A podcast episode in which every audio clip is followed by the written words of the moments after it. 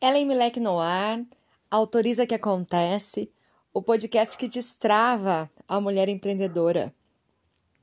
O episódio de hoje eu vou fazer muito inspirada nessa assinatura autoriza que acontece. Vou te contar um pouco dessas práticas de autorização pessoal e como isso virou o lema do meu trabalho. Quando eu tinha perto de nove anos, eu estava na terceira série, pequena, é, eu estudava no colégio de freira, eu morava numa cidade do interior do Paraná, e eu era a esquisitinha da turma, porque eu era aquela menina que terminava antes.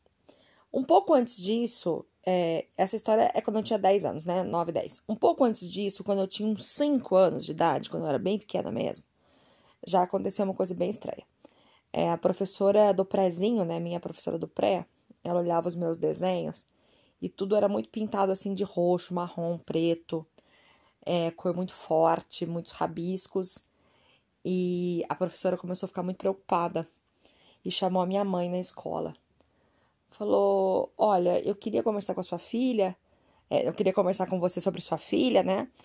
E é porque a gente está muito preocupada com essa esse desenvolvimento da personalidade dela, porque os desenhos dela são muito agressivos, é muito preto, marrom e roxo. Então a gente tá preocupada com ela.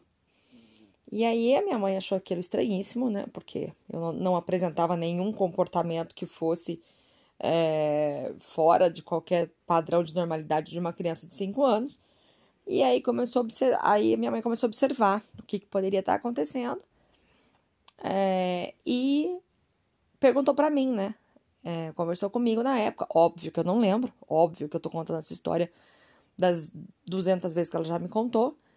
E aí ela perguntou para mim, olha, por que que você faz isso, né? O que que acontece? Como que é que a professora fala? Daí eu falei, mãe, a professora fala assim, quem terminar pode brincar. E eu termino e vou brincar.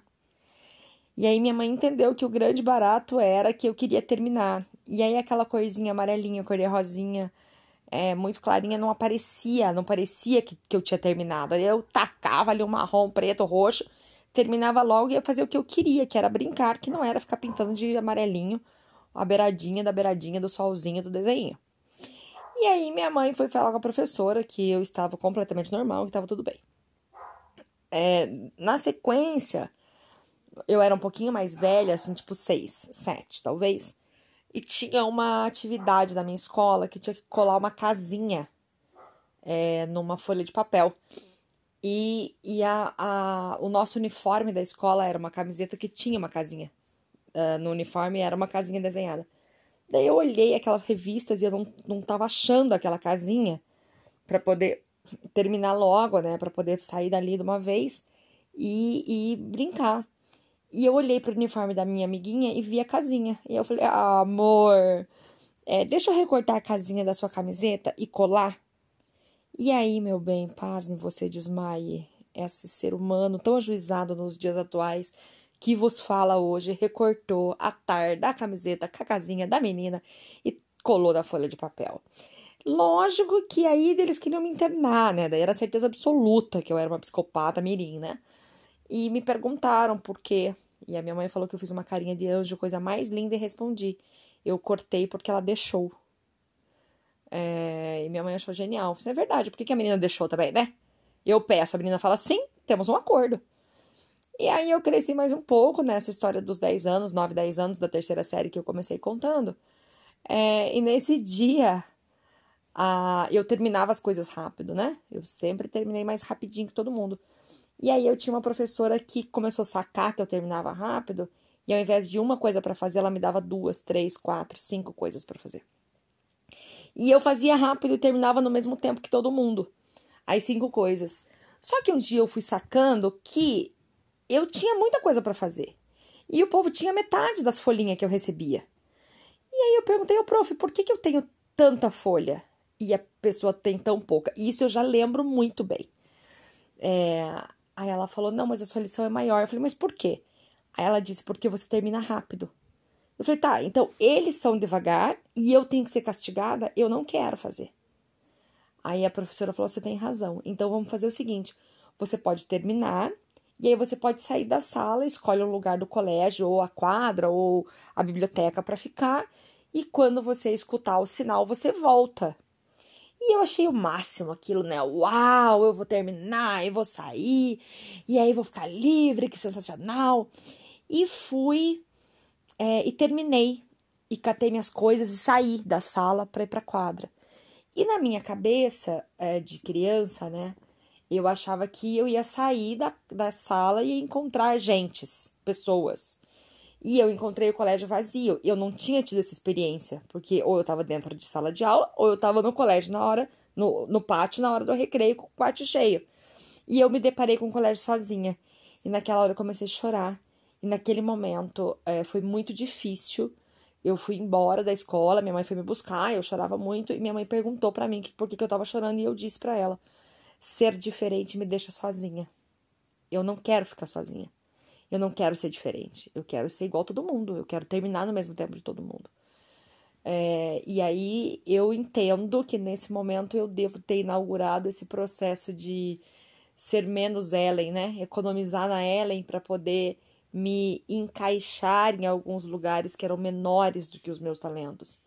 Então, assim, Ellen fala mais baixo, Ellen fala menos, Ellen não seja exibida, não se mostre tanto. Ellen é, economiza na Ellen, né? E eu fui diminuindo e economizando para poder caber nos lugares que eu queria estar. E eu achava naquele momento que aquilo era pertencimento.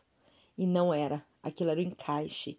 E o encaixe dói, te aperta, te deixa menor. Não tem nada a ver com pertencimento. É, lógico que eu cresci e algumas coisas modificaram, outras marcaram muito. É, eu continuei sendo diferente, eu comecei a trabalhar mais cedo que todo mundo, com 17 anos. E eu comecei a namorar com 16, eu casei com 20. Quando o povo da minha faculdade estava fazendo churrasco, é, eu já estava casada com a minha casa, já tinha aberto aos 20 anos a minha primeira empresa. Então, assim, eu, eu era diferente das pessoas, né? Eu, eu colecionava algumas coisas que o povo da minha idade não colecionava, e aí eu falava muito pouco delas, porque, inclusive, eu tinha vergonha de, de parecer arrogante, ou tinha vergonha de envergonhar alguém. É, até o dia que não deu mais, porque esse encaixe, ele vai doendo, inclusive, no corpo, né? Até um dia que eu pensei assim, gente, é muito poder pro outro, né? É, eu tá muito preocupada com a opinião do outro e tá perdendo de viver a minha vida do tamanho que a minha vida é. É. E eu resolvi encarar a solidão de ser diferente. A solidão de. Tá bom, eu sou diferente. É pra ser sozinha? Então eu serei sozinha, mas do meu jeito, do jeito que eu quiser. E eu vou abrir um negócio do jeito que eu quiser.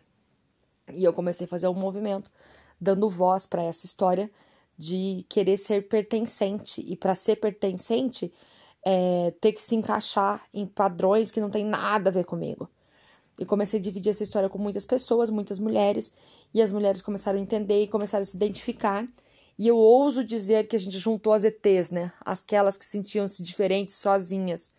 É, e, e, inclusive, eu dei uma aula hoje e a minha aluna disse: Ai, que delícia saber que eu não sou ET. Eu falei, por outro lado, que delícia a gente reunir os ETs aqui, né? Aí reunimos essas mulheres diferentes, é, mulheres que querem fazer as coisas de um jeito autêntico, que querem escutar a voz do coração, que querem fazer coisas é, alinhadas com a sua essência e que, quando olham para padrões que já existem, se sentem esquisitas e estranhas, mas que não estão mais sozinhas. E a partir disso eu fundei o Práticas de Autorização Pessoal, quando eu digo para cada mulher se apoderar da sua essência e a partir daí autorizar é, acontecimentos, práticas e movimento autoral e criar a realidade desejável a partir do movimento de autorização. Então, eu me autorizo ser diferente, eu me autorizo ser a empreendedora que trabalha de chinelo, eu autorizo ser a empreendedora que fala palavrão, eu autorizo a ser a empreendedora que acolhe, dá beijo, dá abraço nas minhas alunas, seja lá quem for. Eu adoro escutar as histórias das minhas alunas. Eu me autorizo a trabalhar de graça quando eu quero e a cobrar muito caro quando eu quero eu me autorizo a fazer o trabalho do jeito que eu quiser. E aí, a partir desse processo, aonde autorizar é ser autora de, sou eu que escrevo o meu roteiro, sou eu que escrevo o meu script. A partir disso, eu crio o mundo que há de vir a partir do meu nascimento. E é isso que eu te autorizo a fazer nesse momento. Autoriza que acontece. Um grande beijo e até o próximo episódio.